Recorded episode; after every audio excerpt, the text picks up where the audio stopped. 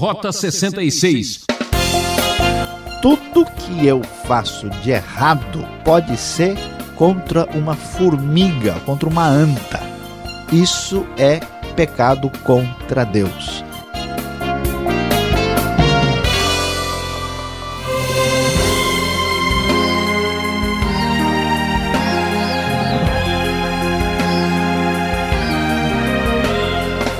É a melhor coisa que você pode fazer agora é acompanhar o programa Rota 66. Eu sou Beltrão, estou aqui com o Hélio lá do outro lado e vou te levar a mais uma aventura na série de estudos no livro de Salmos, A Hora da Confissão.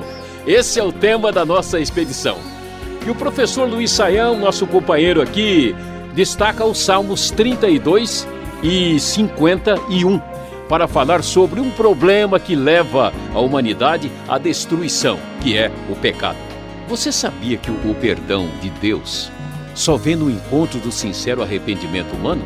Limpo não é aquele que não se suja, mas aquele que sempre se lava.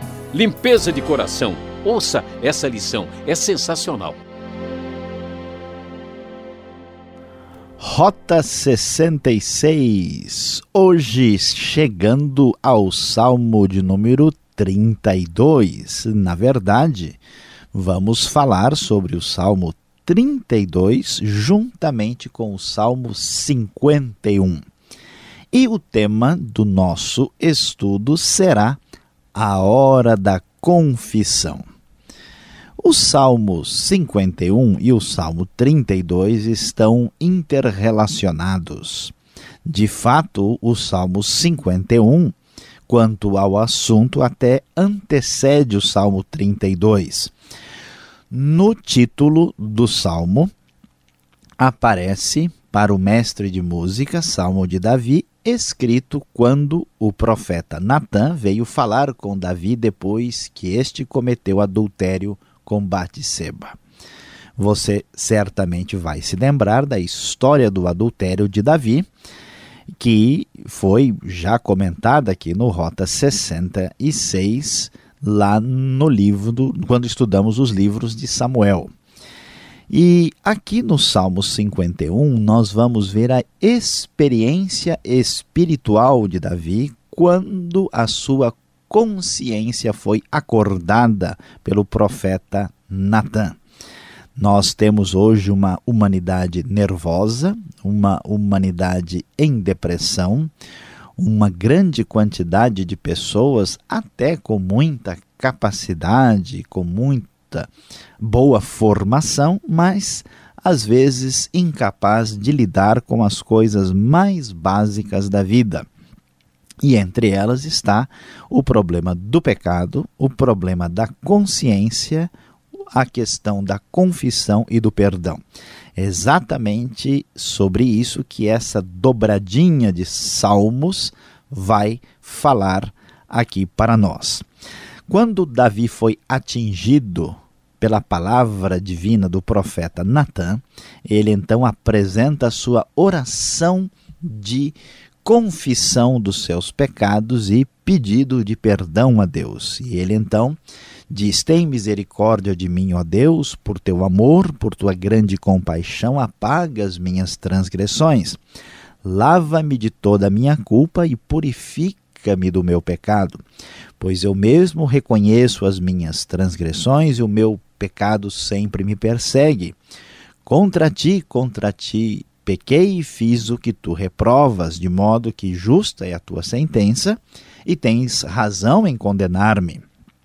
É muito significativo, vamos aqui até o versículo 4, observar que, ao contrário da reação que muitas vezes nós temos de maneira muito natural, de apenas proteger-se, apenas negar a realidade e tentar encontrar explicações que amenizam aí a nossa culpa, a atitude correta é apelar para a grande misericórdia de Deus. Tudo começa com o reconhecimento do pecado e da maldade. Você sabe que não adianta reprimir a consciência moral que Deus colocou dentro de nós.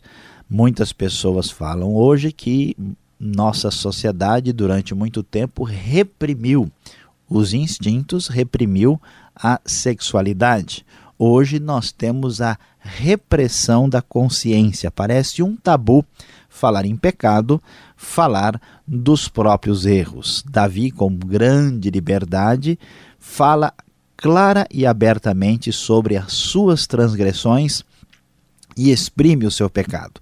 Diante da sentença do pecado, só resta um caminho: o amor, a misericórdia. Não há remédio verdadeiro contra o pecado, contra a culpa que machuca, a não ser amor e perdão.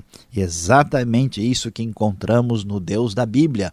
O universo não é uma máquina, não é uma máquina fechada onde um ciclo se estabelece como uma linha de produção. Não. O amor do Deus pessoal é o único remédio para o pecado mortal. E aqui nós vamos ver esta consciência e o apelo à misericórdia de Deus, reconhecendo que ele tem todo o direito de julgar. E esta consciência ainda é ampliada porque não só se reconhece o próprio pecado, mas se reconhece a natureza problemática que herdamos dos nossos pais. Sei que sou pecador desde que nasci, sim, desde que me concebeu minha mãe, diz o versículo 5 mostrando a verdadeira natureza humana, tão rejeitada e tão negada nos nossos dias, de que nós somos pecadores por natureza e precisamos desesperadamente da graça, do amor e da misericórdia de Deus. E assim, ele descreve toda a sua dor enquanto escondeu o seu pecado. Ele diz: Faze-me ouvir de novo júbilo e alegria, e os ossos que esmagaste exultarão. Esconde o rosto dos meus pecados e apaga todas as minhas iniquidades. Não me expulses da tua presença, nem tires de mim o teu Santo Espírito. Devolve-me a alegria da tua salvação e sustenta-me com um espírito pronto a obedecer.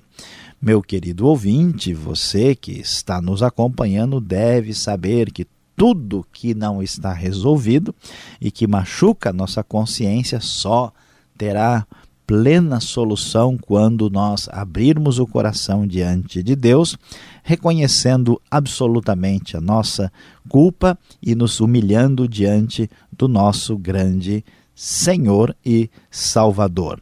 E então ele diz que diante desta situação, ele é, vai recuperado voltar-se para Deus. Assim diz o verso 13: Então ensinarei os teus caminhos aos transgressores, para que os pecadores se voltem para ti. Só quem experimenta o perdão, naturalmente, vai procurar trazer essa palavra de conforto e esperança para os outros. Ó Senhor, dá palavra aos meus lábios e a minha boca anunciará o teu louvor e ele então reconhece o que de fato ah, é importante. Interessante, inclusive, o versículo 17 em diante mostra a verdadeira religiosidade. Os sacrifícios que agradam a Deus são um espírito quebrantado.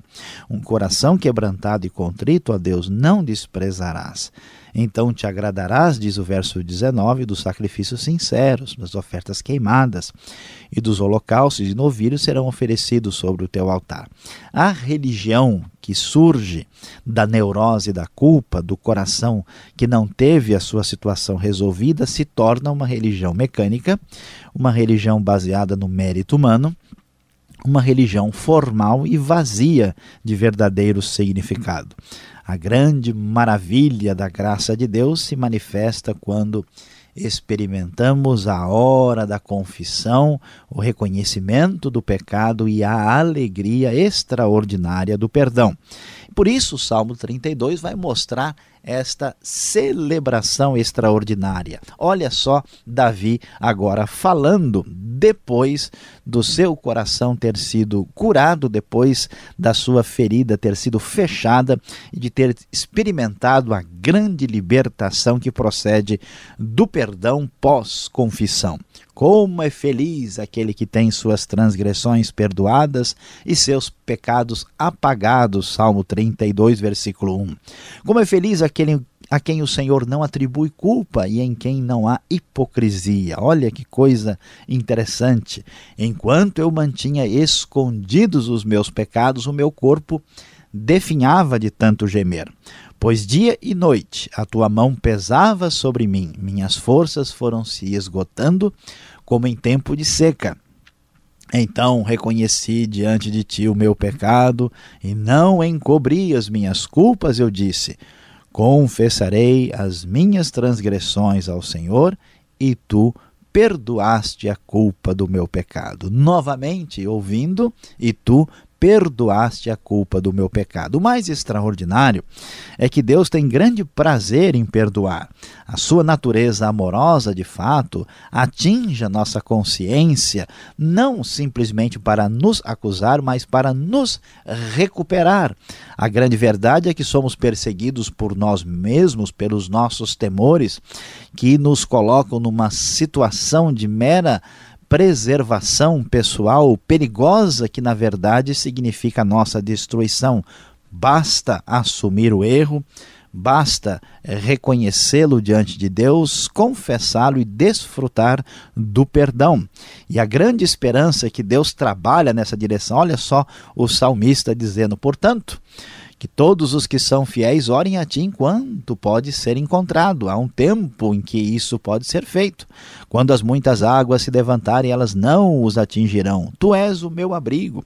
Tu me preservarás das angústias e me cercarás de canções de livramento. E assim, ele vai terminar o salmo dando uma uh, grande advertência uma espécie de direcionamento, talvez não muito educado para os nossos padrões, mas certamente muito útil e prático. Não sejam como o cavalo ou o burro que não tem entendimento. Acho que todo mundo entendeu essa frase. Eles precisam ser controlados com freios e rédeas, caso contrário não obedece. Ou seja, deixe de ser tolo. Você não observa que o único caminho para a salvação é o perdão, o único caminho para a consciência é a confissão. Muitas são as dores dos ímpios, mas a bondade do Senhor protege quem nele confia. Diante desse perdão, diante desta limpeza profunda, diante desse alívio da consciência, só se pode terminar o salmo do jeito que termina o salmo 32. Alegrem-se no Senhor e exultem vocês que são justos, cantem de alegria, todos vocês que são retos de coração. Sim, são aqueles que entenderam a hora da confissão e alcançaram pleno perdão.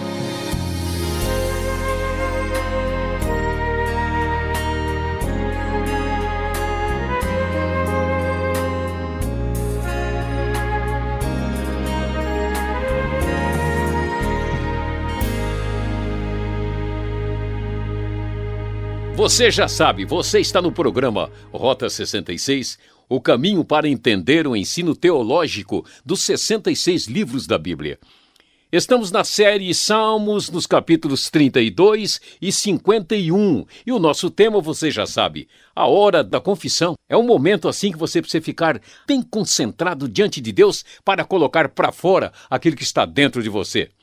Rota 66 tem produção e apresentação de Luiz Saião, redação e participação Alberto Veríssimo. A locução é de Beltrão, seu amigão, aqui numa realização da Transmundial. Agora escreva, a sua carta é importante para nós. Caixa Postal 18.113, CEP 04626-970 São Paulo, capital. E-mail rota66 arroba transmundial.com.br. E voltamos com o professor Saião respondendo ao pastor Veríssimo.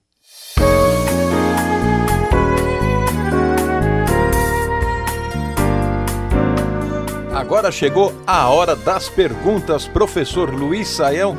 O Salmo 32 e o 51, e eu já quero começar com o Salmo 51.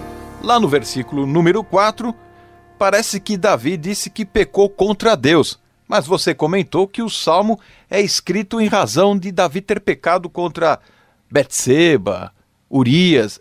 Afinal de contas, ele pecou contra quem aí na história? Muito boa observação, pastor Alberto. De fato, o salmo diz com bastante clareza que ele pecou contra Deus. E aliás, até assim chama atenção porque o texto diz: "Contra ti, só contra ti pequei e fiz o que tu reprovas". A questão, pastor Alberto, é a grande discussão que nós temos hoje. O que que é o pecado? O que, que é fazer uma coisa errada? Por que é que a nossa sociedade está em grande crise? Porque nós não temos mais parâmetros. Como bem dizia o filósofo alemão Friedrich Nietzsche, né? se Deus está morto, tudo é permitido. Então, o que acontece? Nós não temos um paradigma para avaliar o que é certo e o que é errado.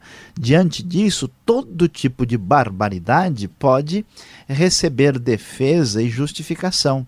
O pressuposto aqui do Salmo, o pressuposto da Bíblia, é que a razão de uma coisa ser certa ou errada está fundamentada no caráter santo de Deus. Portanto, olha só, tudo que eu faço de errado pode ser contra uma formiga, contra uma anta.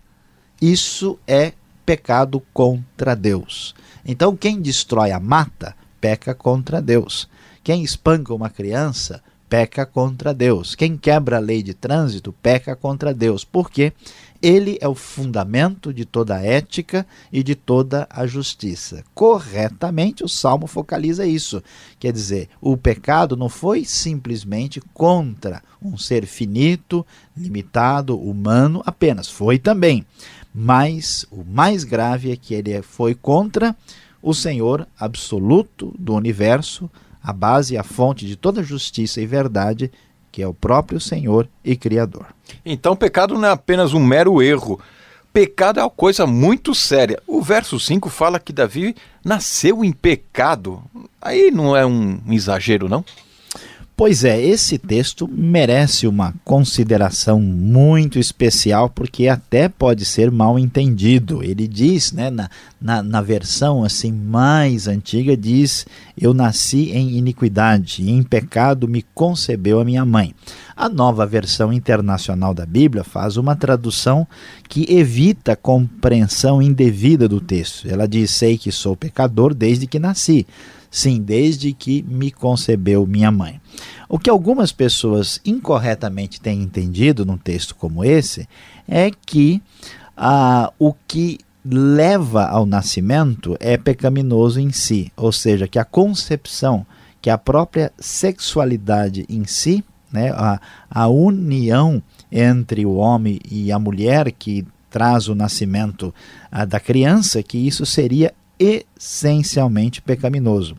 Quando Davi diz, né, eu nasci em pecado, ele não está querendo dizer isso. O que, que ele tem, o que, que é o contexto do salmo? É a consciência do seu pecado. Ele reconhece que ele fez de errado.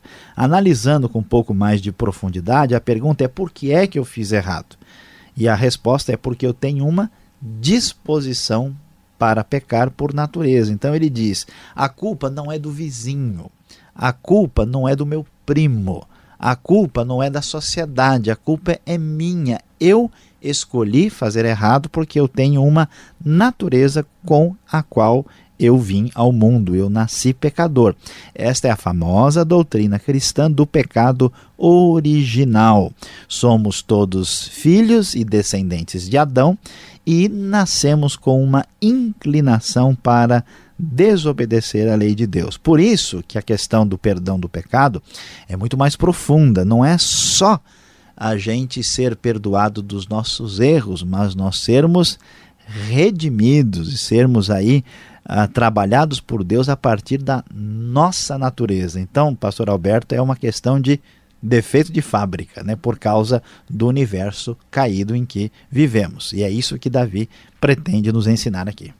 Bom, diante do seu desespero e, e sabendo de como ele nasceu, ele procura o isopo, lá no verso 7. O que, que é isso, isopo? Purifica-me com isopo. É algo de comer, de beber, eu posso fazer um chá dele e ficar livre do mal? Pois é, é, de fato, muitas pessoas leem esse texto e não têm certeza né, do que se trata. Ah, na verdade, o isopo é uma planta, é uma planta que é do tipo um arbusto. Né? Alguns estudiosos, não há certeza absoluta, alguns acreditam que é a Origanum maru. Pode ser a possibilidade, o nome científico. Agora você está falando em línguas estranhas aqui. Pois é, mas é, né? A ideia é, do, dos especialistas é essa, né? Ela tem certos talos que são numerosos, é, pequenos e surgem aí flores uh, brancas uh, em, em, agrupadas assim. E essa o isopo então permitia que se fizesse uh, uma espécie de uh, escova, parecido com uma escova, uma coisa assim que parece que é possível você aspergir, né? Parecido com um pincel meio grande assim. Então, isso era utilizado, né, para a, a alguma coisa ligada à limpeza, tá? Então, Raspagem. quando é passar no lugar, né? Alguns dizem, por exemplo, que é, quando Cristo tomou uh, vinagre né, foi oferecido foi com o isopo que né, pegava aqui. Então é como se fosse uma espécie de, de escova, de mini vassoura natural. Né? Então, como estava ligado assim à limpeza né, na antiguidade, então a ideia de purificação com o isopo significa purificar completamente, absolutamente, de maneira total uh, e absoluta. Né? É importante, senão a pessoa começa realmente a imaginar que alguma substância mágica né, uh, que havia na antiguidade não é o caso. Agora, para terminar, esse negócio de perdoar que tanto você frisou no primeiro momento, só o amor, o perdão, quer dizer, então, se eu pecar, quanto mais pecar, mais perdão e posso caminhar assim, tudo bem? Pois é, pastor Alberto, olha, essa é uma grande questão. Algumas pessoas têm aí essa grande dificuldade de aceitar a ideia do perdão, dizendo, olha, o perdão vai favorecer a maldade, porque desde que a pessoa uh, reconheça ou descubra que ele tem chance, então ele vai né, buscar o perdão e depois vai ter mais maldade na sequência. O problema desse raciocínio é complicado. Primeiro que se imagina que o universo é uma espécie de máquina fechada onde simplesmente se paga e se recebe de volta. E o segundo problema é que a gente, no fundo, acredita num processo de irreversibilidade da situação. A grande palavra da Bíblia do Evangelho é a palavra de esperança e a palavra de tirar máscara. Porque o problema é, é o problema da questão moral da sociedade. Quem é que fica de fora para fechar a porta da cadeia? Se a gente puder ser sincero, abrir tudo que há guardado na caixa preta do coração quem é que fica de pé diante de Deus? Por isso, quando a Bíblia diz que Deus colocou todo mundo debaixo do pecado para com todo mundo usar de misericórdia, é que é o seguinte, a epidemia lastrou, está todo mundo doente. Se esconder, morre. Então tem que assumir e o único jeito é tomando remédio. O perdão é desse jeito. Sem perdão não há solução e é o único caminho é passar aí pela hora da confissão para receber essa espécie de salvação. Bom, Sael, obrigado pela explicação. Você que está nos acompanhando, não perca a hora, hein? Mais um pouco e o professor Saião vai trazer a aplicação do estudo para você.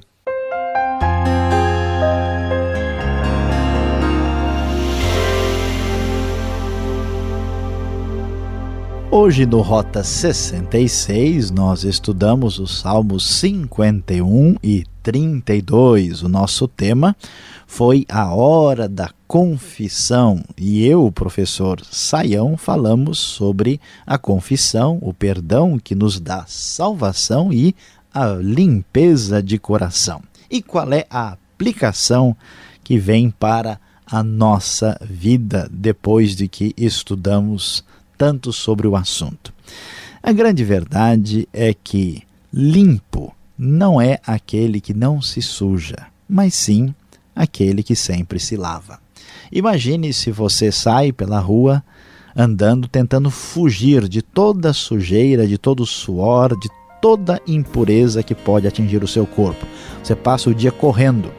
E veja bem, quanto mais você fizer isso, mais sujo e suado você vai ficar. A única maneira de chegar à limpeza é tomar um bom e refrescante banho, porque limpo é aquele que sempre se lava e não aquele que não se suja. Esta é a lógica que temos na palavra divina. Por isso, para ter perdão, pureza de coração e salvação, só depois da hora da confissão. E vamos encerrando mais um programa Rota 66 com trabalhos técnicos de Hélio Ferreira. E acesse o site transmundial.com.br e conheça mais esse ministério. Estaremos novamente aqui nessa sintonia e horário com a série Salmos. Ela é sensacional. Eu, Beltrão, seu amigão, deixo um grande abraço e até o próximo. Valeu!